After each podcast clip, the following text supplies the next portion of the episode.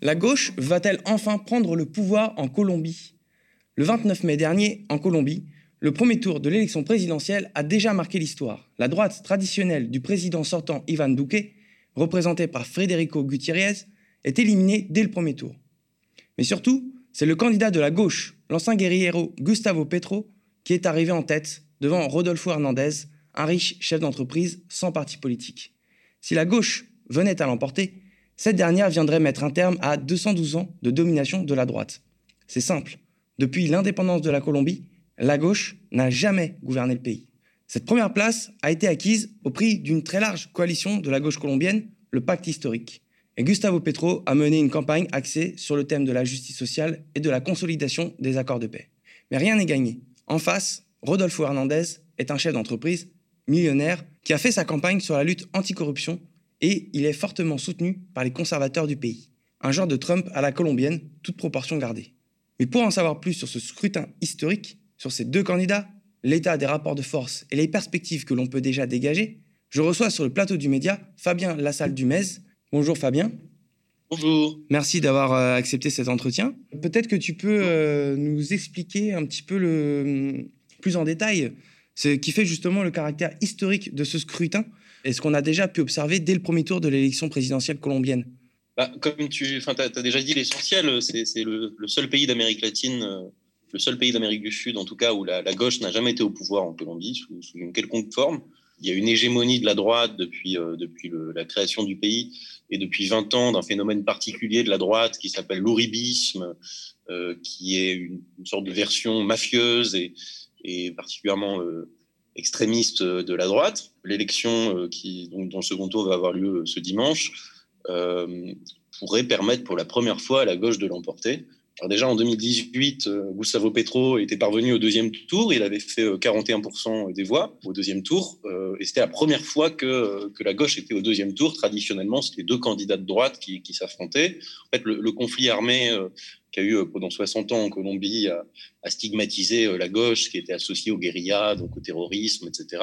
C'est quelque chose qui est encore présent aujourd'hui, mais qui, avec la signature de, l'accord de paix avec les FARC en 2016, euh, est en train peu, peu à peu de, de s'amenuire, mmh. notamment par le fait que, la gauche n'ait jamais été au pouvoir, il n'y a jamais eu de politique sociale, il n'y a jamais eu de, politique redistributive, il n'y a, a, pas, a pas eu de redistribution de terres, ou en tout cas dans, des proportions très faibles, contrairement aux autres pays d'Amérique latine où à un moment ou un autre, il y a eu une, réforme agraire.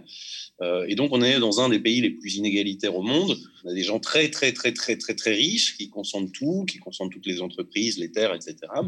Puis à côté de ça, on a 42% euh, de la population qui vit sous le seuil de pauvreté, c'est-à-dire avec moins de 80 euros par mois euh, en Colombie. Donc voilà, ces, élections-là, elles peuvent elles peuvent mettre un terme euh, à un système mafieux euh, et à une, situation de forte inégalité, très forte inégalité en Colombie. Donc, au, premier tour, c'est la première fois que la droite n'est pas présente, puisque, comme tu l'as dit, Federico Gutiérrez, qui était le candidat auquel tous les secteurs de la droite se sont alliés, a perdu avec 24%, et il a été dépassé par un phénomène qu'on a vu venir seulement quelques jours avant le premier tour, qui est, qui est Rodolfo Hernandez, et qui est, euh, on pourra parler plus tard, qui est un candidat effectivement extrêmement démagogue, euh, assez difficilement euh, classable en fait. Ouais. oui, parce que je, dans l'introduction, je disais de façon pour, pour le schématiser un peu rapidement, un Trump à la colombienne. Évidemment, c'est plus compliqué que ça. C'est pas vraiment un Trump à la colombienne. C'est autre chose. Vraiment inclassable il est vraiment inclassable, euh, Rodolfo Hernandez. C'est un, un, multimillionnaire euh, qui, a, qui, a, qui, a, fait sa fortune en, en, construisant des logements euh, pour, pour les personnes pauvres. il était dans le logement social, hein, c'est ça enfin, social, c'est vite dit, parce qu'en fait, c'était des, logements de très mauvaise qualité qui construisaient et qui, qui vendaient à crédit aux plus pauvres. Et c'est comme ça qu'il s'est enrichi. Il a quelque chose comme 100 millions d'euros aujourd'hui. Très âgé, il a 79 ans. Son, surnom, c'est Alvierito, le petit vieux. Il aime bien qu'on l'appelle comme ça. Et euh, en fait, euh, lui, il faisait pas de politique. Euh, il, y a, il, y a, quelques années, il est devenu maire de Bucaramanga, qui est une ville assez importante au, nord-est du pays. Et son principal argument de, campagne, c'est je suis tellement riche que j'ai pas besoin de piquer de l'argent dans, les caisses. donc je ne serai pas corrompu et je vais chasser tous les corrompus du pays. Donc il a fait sa campagne sur TikTok essentiellement. Il, il, a quasiment pas fait campagne, il est quasiment pas sorti de sa cuisine où il faisait ses vidéos sur TikTok, ou alors c'est des vidéos parfois complètement lunaires où on le voit torse nu, le, le, torse très velu sur sa piscine, où il dit des choses assez incohérentes, etc. il, fait, il fait le show, quoi, en fait. Il fait complètement le show et, ça a bien marché, en fait. Ce qui s'est passé, c'est que euh, Gustavo Petro a fait un, a, fait un, a voulu se, ranger un peu, mais ça on en parlera aussi, et, euh, et, donc il a, il a fait des alliances avec des, des gens plus, plus insérés euh, dans, dans, la classe politique. Et en fait, Gustavo Petro, qui fait de la politique depuis 30 ans, il est vu comme quelqu'un dans le système aussi par une partie de la population. Alors que lui, il arrive et il dit bah, écoutez, moi, je, je suis, euh, je, suis, je suis nouveau en politique, j'ai jamais fait de politique, votez pour moi, je ne suis pas comme tous ces gens. Et alors, à partir de là, il insulte tous ses adversaires, euh, il, est, il, est, assez grossier et il les traite de, de, corrompus, euh, de crapauds, ce, genre de choses. Mm-hmm. et puis après, il a, il a toute une liste de, propositions euh, qui, est, qui, est, vraiment très baroque en fait. D'un côté, il dit euh, je vais envoyer tous les Colombiens à la mer, euh, il veut supprimer les ambassades pour faire des économies, le ministère de l'environnement. c'est son, son, programme économique est très néolibéral parce qu'il propose des, des, des baisses d'impôts, il propose d'augmenter le temps de travail, mais, mais, en même temps, il veut mettre en place un, un, revenu de base. Il y a des propositions très conservatrices et en même temps, il propose des choses comme donner de la drogue aux toxicomanes, et pas contre l'avortement et le, le mariage homosexuels qui sont, qui sont déjà prévus en Colombie. Ouais, ils mangent un, ils mangent un peu euh, partout, quoi. Enfin, c'est vraiment une, liste à la prévère de, de, de, propositions qui sont, euh, qui sont euh, assez incohérentes entre elles, en fait. Sauf qu'il a dit lui-même, rien ne m'engage à, rien ne m'engage à les appliquer. Oui, d'accord toute façon, elles ne sont pas financées. Euh, quand vous allez dans son programme, vous regardez le chapitre économique. Euh, donc là, vous attendez à avoir un financement des propositions. Et la seule chose qui est proposée, c'est une baisse de la TVA. Euh, et puis au-delà de ça, c'est quelqu'un oui, qui pose question. Enfin, parce que, par exemple, au cours d'une conférence de presse il y a quelques années, il a dit que son modèle, c'était Adolf Hitler. après, il a dit que c'était un lapsus et qu'il voulait parler d'Albert Einstein. Mmh. il a dit qu'il allait gouverner par décret. Euh, et puis oui, c'est quelqu'un de misogyne, euh, c'est quelqu'un qui, euh, au sein de, de, la mairie de Bucaramanga, a harcelé ses, employés, c'est quelqu'un qui insulte ses adversaires. Et en fait, l'électorat de, Rodolfo Hernandez, comme l'électorat de, Gustavo Petro, en fait, en tout cas l'électorat du premier tour de Rodolfo Hernandez, déteste la droite, comme c'est comme c'est le cas aujourd'hui de 80% des, des, Colombiens. Oui, oui, parce que justement, Justement, je, te coupe là-dessus pour en revenir parce que tu parlais tout à l'heure de la droite traditionnelle qui avait un mode de gouvernement mafieux. L'année dernière, on avait, nous, aux médias, traité le sujet. il y avait les manifestations qui avaient été très violemment réprimées. Et de toute façon, la violence, manifestement, il y a une vraie résurgence de la violence en Colombie pendant le, le, mandat euh, d'Ivan Duque. Est-ce qu'il n'y euh, a pas quand même une, Là, pour le coup, là, tu dis qu'il y a 80% des, des, Colombiens qui n'en peuvent plus de cette droite-là. C'est une sanction, c'est une vraie sanction, là. Ce, ce premier tour de, de, l'élection présidentielle a, a, sonné comme une vraie sanction pour la droite uribiste. Complètement. En fait, donc, euh, ce qu'on appelle l'Uribi, c'est le mouvement qui est né avec le, président Alvaro Uribe, qui est arrivé au pouvoir en 2002. Mhm. Alors, c'est quelqu'un euh, qui, qui, qui a commencé sa carrière avec Pablo Escobar euh, dans les années 80. Euh, il était euh, chargé comme directeur, enfin, il a été nommé directeur de l'aéronautique civile du pays à 26 ou 27 ans. Donc c'est lui qui contrôlait tous les avions qui sortaient et qui entraient en Colombie. Et donc ça a permis à Pablo Escobar de, faire passer des, tonnes et des tonnes de cocaïne aux États-Unis. Mhm. il y a une liste du FBI, je crois, en tout cas d'une instance américaine dans les années 80 euh, où il a le numéro 86 euh, dans une liste de narcotrafiquants. et en fait, il va réussir à s'imposer d'abord dans son fief, donc Antioquia, qui est le, département un peu le plus, conservateur du pays, où on trouve la, ville de Medellín. Mmh. Et en 2002, il quitte les partis, le parti libéral, qui était l'un des deux partis traditionnels. Il crée son propre mouvement et il est élu euh, euh, président euh, de la République. Et à partir de, là, il va y avoir tout un tas de scandales, et le, plus important d'entre eux, c'est la parapolitique. donc c'est un scandale qui éclate en 2006. En fait, on s'aperçoit que la moitié environ des, parlementaires qui étaient tous reliés d'une façon ou d'une autre à l'ouridisme, étaient liés aux, paramilitaires. Donc les paramilitaires, qu'est-ce que c'est? Dans, dans le contexte du conflit armé En fait, c'est des groupes d'ultra droite qui étaient principalement dédiés à deux choses d'abord massacrer les paysans euh, qui était suspecté de soutenir la guérilla. Alors, euh, c'est Daesh en Amérique latine, en fait. C'est euh, massacre à la tronçonneuse, c'est les gens dans des fours crématoires, enfin, c'est une barbarie absolue. et faire du narcotrafic, en fait. En fait, quand, quand, quand, Pablo Escobar, le cartel de Medellín et ensuite le cartel de Cali ont disparu, c'est en gros les paramilitaires qui avaient aussi les, les guérillas ont repris le, business de la cocaïne. Et euh, en 2006, il y a ce scandale qui éclate. Euh, il y a aussi le scandale des faux positifs. Donc, euh, les faux positifs, c'est 6402 personnes au moins qui étaient des, citoyens qu'on a, qu'on a tués, qu'on a tués et qu'on a déguisés ensuite en, en guerrieros pour augmenter les statistiques de, de la politique de, de, qui s'appelait de sécurité démocratique d'Alvaro Uribe, qui était la, la politique tout militaire pour lutter contre les guérillas, puisque euh, Uribe était opposé à un accord de paix et lui voulait euh, s'attaquer euh, seulement par les armes aux guérillas.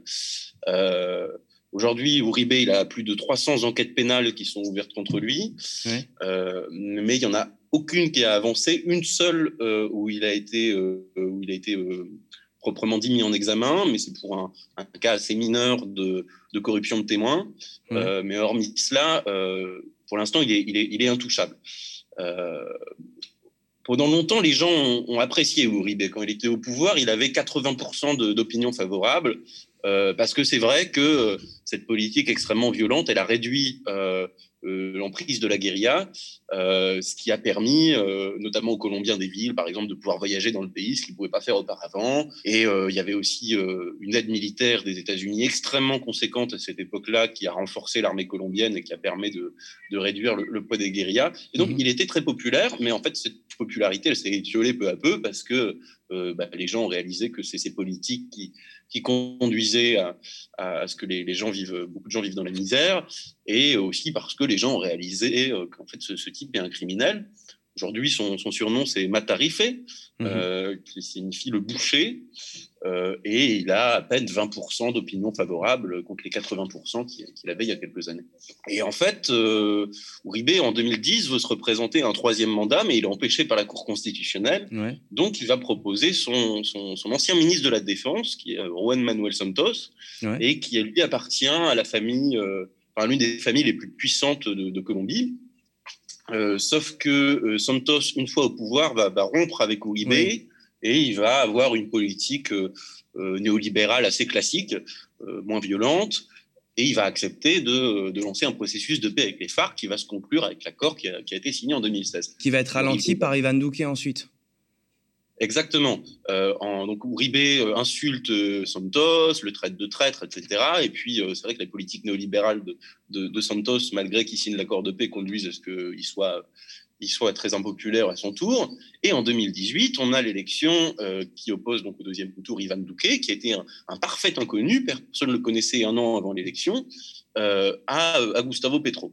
Alors, il y, a eu des, fraudes assez importantes et c'est difficile de dire qui a vraiment gagné, mais quoi qu'il en soit, c'est Ivan Duque qui, est arrivé à la présidence.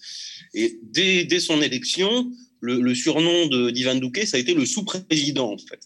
Parce que euh, le, vrai président, c'était toujours, euh, et c'est toujours de fait, Alvaro Uribe. Euh, oui, beaucoup de gens le critiquaient comme quoi c'était sa marionnette, la marionnette d'Uribe, quoi. C'est ça. Ivan Duque, c'est pas quelqu'un qui brille par son intelligence. La chef de cabinet de la présidence, c'est l'une des, plus proches collaboratrices de, d'Alvaro Uribe. Euh, le parti est entièrement entre les mains d'Uribe. Les ministres sont des proches d'Uribe. Et euh, Uribe, lui, était sénateur jusqu'à ce qu'il y ait ce procès dont je parlais pour, pour corruption de témoins, euh, où euh, il, a, il a renoncé pour être jugé par une instance plus, plus favorable que, que l'instance avec laquelle il aurait dû être jugé. Mhm. et puis Ivan Duque, lui non plus, c'est pas...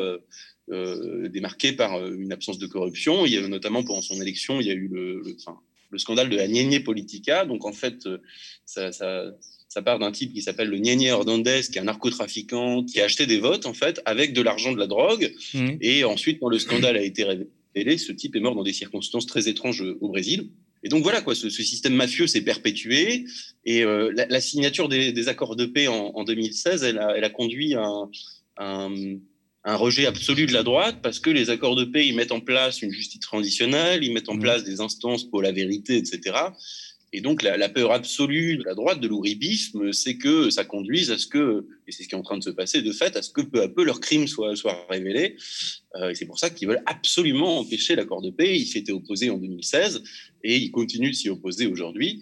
Mmh. Euh, et donc là, euh, là, il y, a deux options qui sont possibles. Ou Petro, et dans ce cas-là, ça devrait conduire en fait à ce qu'ils soient tous tous condamnés pour crimes contre l'humanité, ou bien Rodolfo Hernandez, et avec Rodolfo Hernandez, on peut, on peut s'arranger.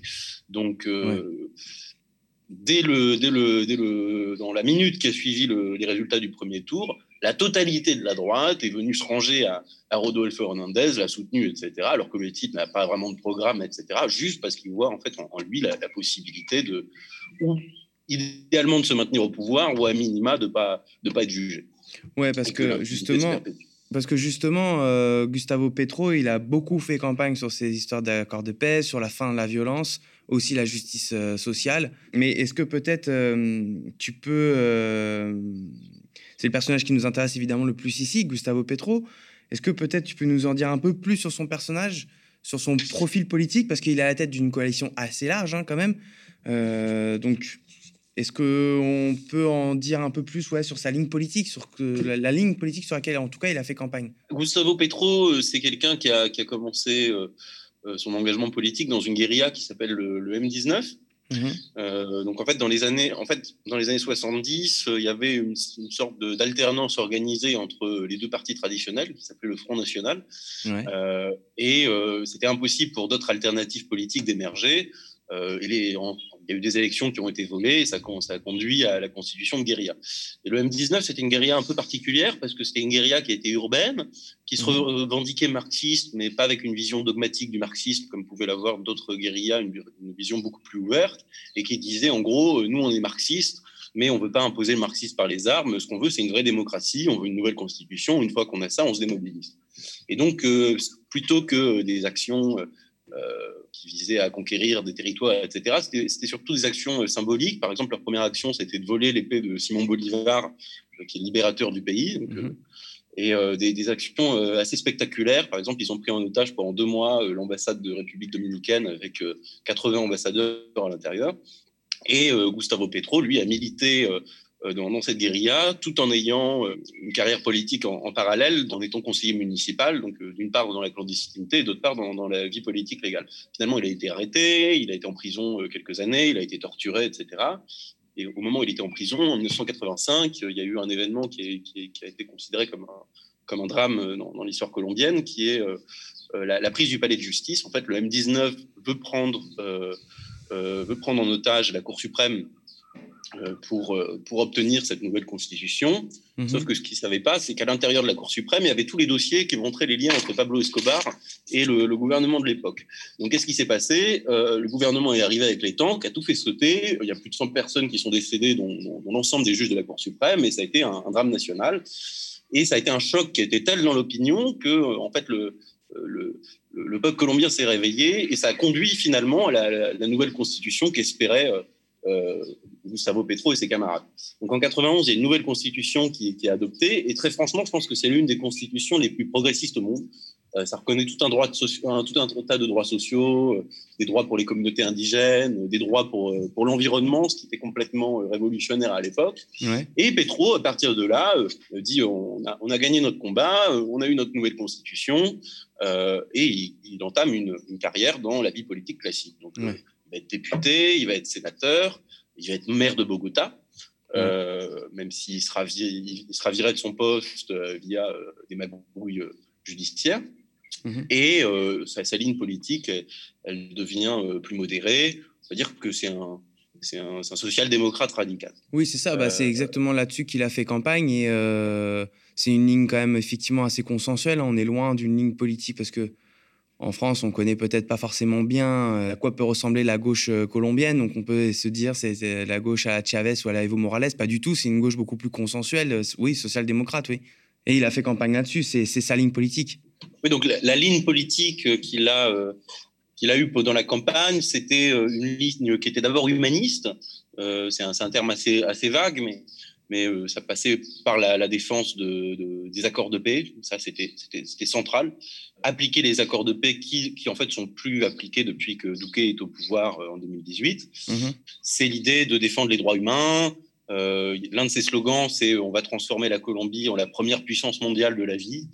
Euh, il y a l'idée d'un rassemblement euh, du peuple colombien qui est, qui est divisé, qui est divisé bah, par le discours des médias, par le discours de la droite, par les, conditions de classe qui, qui varient énormément, qui sont particulièrement frappantes, en Colombie. donc il y a cette idée de rassembler, le peuple, euh, d'accroître euh, le, système démocratique, de mettre fin à la corruption euh, énorme qu'il y a au sein du, système démocratique. Et puis la, place de l'écologie est extrêmement importante. Il veut mettre fin au modèle extractiviste du pays. Il veut défendre, il veut défendre la, la, nature colombienne qui est, l'une des, plus riches au monde. la, question de l'égalité entre entre les hommes et les femmes, elle est, elle est très importante aussi dans, dans, son programme. Il se revendique pas comme socialiste. Je pense qu'au fond de lui, il est, il est, marxiste, il a une lecture marxiste, euh, mais il se revendique pas socialiste, bah déjà parce que le socialisme, c'est un mot qui fait, qui fait peur euh, en, Colombie, avec, avec le, Venezuela à côté, etc. Et puis euh, parce que dans le contexte actuel, l'idée c'est pas de construire le socialisme en quatre ans, l'idée c'est plutôt de construire les bases d'un État un peu redistributif, euh, et, euh, et les, bases d'un système démocratique sain, euh, expurgé de, de, la corruption. Mmh. Ce sont ces mots, d'ailleurs, il parle beaucoup de ça, hein, construire les bases pour créer un État redistributif plus juste, etc. Ce sont, ce sont ces mots. je pense que, oui, de toute façon, c'est ce qu'il faut faire. Le mandat, c'est 4 ans. S'il si, mmh. est élu, ce serait déjà incroyable s'il arrivait oui, à construire les bases saines d'un état de droit, d'un état social. Mais voilà, quoi, en quatre ans, on peut pas, on peut pas espérer euh, plus de choses. Et ce qui est mm. amusant, en fait, c'est que en, Colombie, euh, euh, Petro, il est vu euh, comme un, type d'extrême gauche, extrêmement radical, etc. Mais, mais en Europe, oui, ça serait quelqu'un un peu comme, comme Benoît Hamon, peut-être, je pense. Ouais, ouais, je vois. Euh, par contre, il y a, là, il y a des trucs qui sont un petit peu sortis là, dans la presse récemment, comme quoi euh, sa, sa stratégie réseaux sociaux, elle est euh, un peu ciblée en Colombie. C'est le courrier international qui a relayé ça hier. Est-ce que tu veux réagir ou nous dire deux, deux, trois mots là-dessus? C'est une campagne de dénigrement qui vient de la droite ou est-ce qu'il y a vraiment un souci avec sa stratégie réseaux sociaux? Ah non, non, en fait, ce qui s'est passé, et ça, c'est vraiment une manière extrêmement sale de faire de la politique, euh, comme, comme il, y en a, il y en a beaucoup en Colombie. Euh, donc vous avez euh, Semana, qui est le, torchon de l'extrême droite colombienne. Mmh. la valeur actuelle à côté, c'est des gauchistes, qui a sorti des vidéos la semaine dernière. où en fait on voit l'équipe de campagne de, Gustavo Petro en réunion. Euh, je ne sais, pas, je sais pas combien d'heures de vidéos ont été enregistrées, mais énormément. Mhm. Euh, donc des réunions de l'état-major de la campagne où ils discutent de la stratégie. En fait, il y avait une caméra cachée au sein du siège de, de Gustavo Petro. Et donc, on entend des choses qui ne sont pas particulièrement choquantes. Quoi. Enfin, c'est, de, la, de la stratégie politique. Donc, euh, comment on va faire pour diviser le centre? Comment on va faire pour décrédibiliser euh, Fico Gutiérrez, etc. Pas que ça, d'ailleurs, mais oui, il y a ces éléments-là qui ont été repris. Mhm. Et donc, euh, aussitôt, Semana a accusé, en, se basant sur ces vidéos, Gustavo Petro de faire lui-même une campagne sale, etc. Alors que tout le monde fait ça en politique. Et ce qui est complètement incroyable, complètement dingue, c'est qu'il y a une enquête qui a été ouverte, mais pas contre, pas contre euh, par rapport à ces écoutes illégales, à l'espionnage des équipes du candidat, non, contre Gustavo Petro, qui est accusé de corruption électorale. Parce que quelque chose que j'ai oublié de dire tout à l'heure, qui est, qui, est, qui est, très important, c'est que Rodolfo Hernandez, qui, a placé la question de la, lutte contre la corruption au centre de son discours, il est lui-même accusé de corruption. Euh, et euh, en fait, on, l'accuse d'avoir euh, trafiqué un, appel d'offres dans, sa ville pour l'attribuer à l'entreprise de son fils. Et il y aura un procès qui va se tenir, dans quelques semaines. Donc ça fait vraiment du, mauvais genre quand, la question de la corruption elle est, au centre de, votre discours. En tout cas, ce n'est pas, pas des pratiques qui sont nouvelles, l'espionnage en Colombie. à l'époque d'Alvaro Uribe, il y a eu il y a eu un autre gros scandale qui s'appelait le, scandale des Chuchaza, des, écoutes illégales. Mhm. Euh, donc en fait, vous aviez euh, une institution qui s'appelle le, département administratif de la sécurité, qui euh, était le service de renseignement colombien, mais qui servait plus de police politique en fait. Qui était complètement noyauté par le, paramilitarisme et qui, qui mettait sous écoute des, opposants politiques, des journalistes, des défenseurs des droits humains, etc et qui travaillait main dans la main avec les, paramilitaires en disant bon bah euh, il y, a celui-là, faut, faut aller le tuer en fait. Et il y, a, des dizaines, des centaines de personnes qui ont été tuées parce qu'elles ont été pointées du doigt par par euh, le par le service de sécurité. Donc euh, ouais, c'est pas quelque chose de nouveau de, faire des, écoutes des écoutes illégales en Colombie. D'accord. Pour finir, une dernière question. Alors déjà, où se situent les rapports de force? Quelles sont les chances euh, pour Gustavo Petro de remporter cette élection présidentielle? Et quelles sont les perspectives de gouvernement euh, auxquelles on peut s'attendre si jamais ah. Gustavo Petro était élu? C'est assez difficile de, prévoir ce qui va se passer. On va dire que la, présence au deuxième tour de Rodolfo Hernandez, elle a complètement rabattu les cartes parce que hmm. tout le monde s'attendait à un second tour entre la droite euh, et, et, Gustavo Petro. Et dans ce cas-là, euh, l'élection de Gustavo Petro était assurée parce que les, électeurs de, Rodolfo Hernandez, qui sont d'abord des électeurs anti-système, euh, même s'il y en a beaucoup qui, n'aiment pas non plus à gauche, qui n'aiment pas non plus Gustavo Petro, ils auraient sans doute préféré, euh, pour la plupart, voter pour Gustavo Petro que pour, que pour la droite. mais là, on est dans une configuration où bah, les électeurs de, Rodolfo Hernandez vont voter pour lui, et en, en, parallèle, une grande partie de la droite, euh, l'immense majorité de la droite, va voter pour Rodolfo Hernandez pour éviter le castro-chavisme euh, hmm. que, représente euh, Gustavo Petro. Et, donc, à ce titre, c'est assez serré. Si, si, on se contente de faire de, l'addition de voix, on dirait que c'est plutôt Rodolfo Hernandez qui va gagner. cependant, il a quand même perdu, il y a eu trois semaines entre les deux tours, euh, et au fil, au fil des, semaines, il a vraiment perdu en, en, dynamique. Euh, il y a eu plusieurs polémiques. Il a dit qu'il se torchait le cul avec la loi. Euh, et puis, en fait, le fait que toute la, droite les, les ralliait, ça dégoûte une partie de ses propres électeurs, en fait, hmm. qui, voulaient voter pour lui pour mettre fin à la droite. De toute façon, c'est simple. Si, si, Rodolfo Hernandez est élu, il n'a pas un seul député, il n'a pas un seul sénateur, donc il faudra qu'il compte sur la droite pour gouverner. Donc en fait, oui, voilà quoi. C'est Rodolfo Hernandez, c'est le plan B de, c'est le plan B de la droite, et ça, c'est quelque chose dont, se sont rendus compte peu à peu les gens. Donc aujourd'hui, je dirais que la, dynamique, elle est plutôt en faveur de Gustavo Petro. Euh, le problème, c'est qu'en Colombie, les élections ne sont pas régulières. Euh, il y a des achats de vote, euh, beaucoup, beaucoup, beaucoup d'achats de vote. À minima, 20% de la population qui vit dans dans, des zones qui sont, euh, qui sont contrôlées par, par les paramilitaires.